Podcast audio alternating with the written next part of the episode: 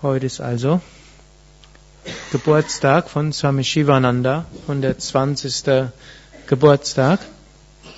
Swami Shivananda ist zwar nicht mehr im physischen Körper, aber Yogis gehen ja davon aus, dass wir nicht auf den physischen Körper beschränkt sind und besonders die ganz großen Meister wirken nach ihrem physischen Tod umso mehr von einer höheren Warte aus.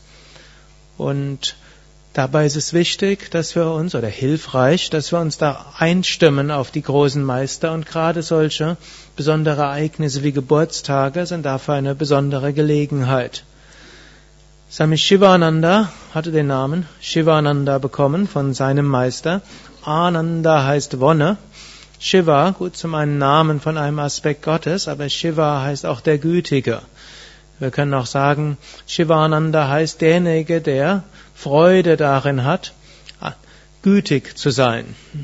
Swami Shivananda bekam auch einen Spitznamen, der hieß Swami Givananda. To give heißt geben, hm, Englisch. Und ist also derjenige, dem es Freude machte, hm, zu geben, andere zu beschenken. Ich hatte mal irgendwann mal so ein Buch aus den 50er Jahren in die Hand bekommen, so ein Reisebericht eines deutschen Journalisten, der nicht spirituell war, aber so ein bisschen über Indien geschrieben hat, weil er Indien bereist hat.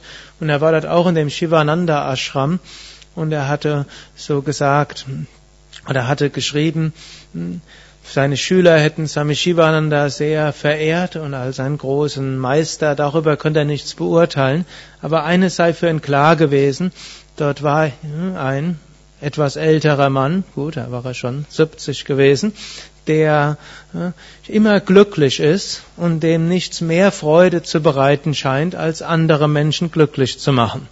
Und seine Beobachtungen hätten auch gezeigt, tatsächlich Menschen, die zu Swami Shivananda gegangen sind, jeder ist von ihm glücklicher mit einem strahlenderen Gesicht rausgegangen als zu ihm gegangen. Also eine schöne Beobachtung eines, eines Journalisten, der einfach beobachtet hat, ohne persönlich daran besonders beteiligt zu sein. Swami Shivananda hatte diesen Aspekt des Gebens von Kindheit an. Er ist in einer Familie aufgewachsen, die hm, nicht reich war, aber auch nicht arm war. Und wenn dort Bettler am, dem, ja, am Haus vorbeigegangen sind, war es immer eine Schwierigkeit, denn der Swami Shivananda, damals dieser Kupu Swami, lief dann runter und gab dann irgendetwas, was er selbst hatte sei es Kleidung. In Indien die Kleidung damals waren ja Tücher, das heißt, man kann die tatsächlich auch als äh, sieben, achtjähriges Kind jemand anderem geben. Hm, und sei es Kleidung, sei es Essen, sei es irgendwelche andere Sachen.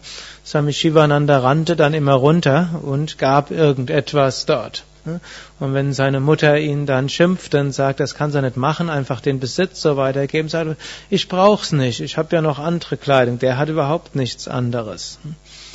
Später erkannte Swami Shivananda, dass es auch nicht ausreicht, einfach nur Kleidung und Essen zu geben. So ergriff er den Beruf eines Arztes, um Menschen dort auf diese Weise helfen zu können. Und er erkannte, es reicht nicht aus, Menschen erst dann zu heilen, wenn sie krank sind, sondern man muss ihnen auch helfen, selbst gesund zu sein. So veröffentlichte er auch eine Zeitschrift, wo Ratschläge zur Prävention dort freigiebig hm, genannt wurden, was damals nicht ganz so üblich war, wie es, wie es ja heute üblich ist. Schließlich merkte er, auch das reicht nicht aus. Selbst wenn Menschen alles Mögliche tun, um gesund zu sein und gesund zu bleiben, irgendwann stirbt der Körper trotzdem. Und emotionale und sonstige Probleme haben die Menschen. Und so erkannte er, das, was Menschen dauerhaft glücklich machen kann, ist etwas Tieferes. Es ist auch wichtig, dafür zu helfen, dass Menschen was zu essen zu haben, Kleidung haben, Dach über dem Kopf haben. Es ist auch wichtig, dass Menschen wissen, was sie tun können, um hm, gesünder zu sein. Es ist auch wichtig, dass Menschen, die krank sind, geholfen bekommen. All das war ja dann auch im Shivananda Ashram dort. Es gab karitative Werke. Der Ashram hat ein gemeinnütziges Krankenhaus. Er hatte eine Ayurveda Beratungsstelle und eine Ayurveda-Apotheke. Er hatte äh, unterstützt und bis heute unterstützt er Schüler aus der Gegend, die eine Schulbildung brauchen. Er gibt Stipendien für Leute aus der Gegend, in die Gegend drumherum, die Dörfer sind arm, die ein Stipendium brauchen für ein Universitätsstudium. All das macht, geht auch weiter. Aber er erkannte, und natürlich Menschen brauchen zwischenmenschliche Wärme, ein hörendes Ohr und eine sanfte menschliche Liebe.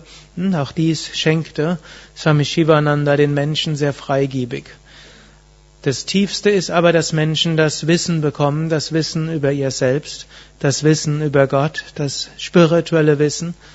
Und diese Verwirklichung von spiritueller Weisheit, die bleibt, egal was sonst geschieht, inmitten von allem.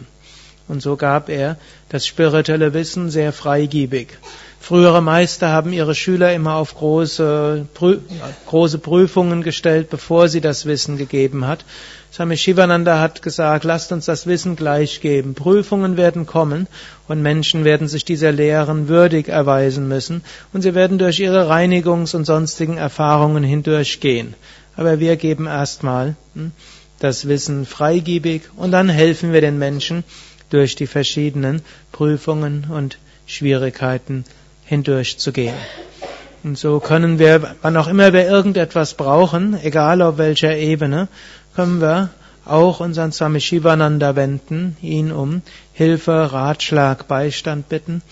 Und wir können es auch, wenn wir uns als Schüler von Swami Shivananda ansehen, zu unserer eigenen Aufgabe machen, andere Menschen glücklich zu machen und diese Freude zu empfinden des Gebens, Freude zu empfinden, andere glücklich zu machen, Freude zu empfinden, Dinge zu geben, Ratschläge für Gesundheit zu geben, Menschen ein hörendes äh, Ohr, ein warmes Herz zu geben und äh, wer sich dafür berufen fühlt, spirituelle Weisheit weiterzugeben.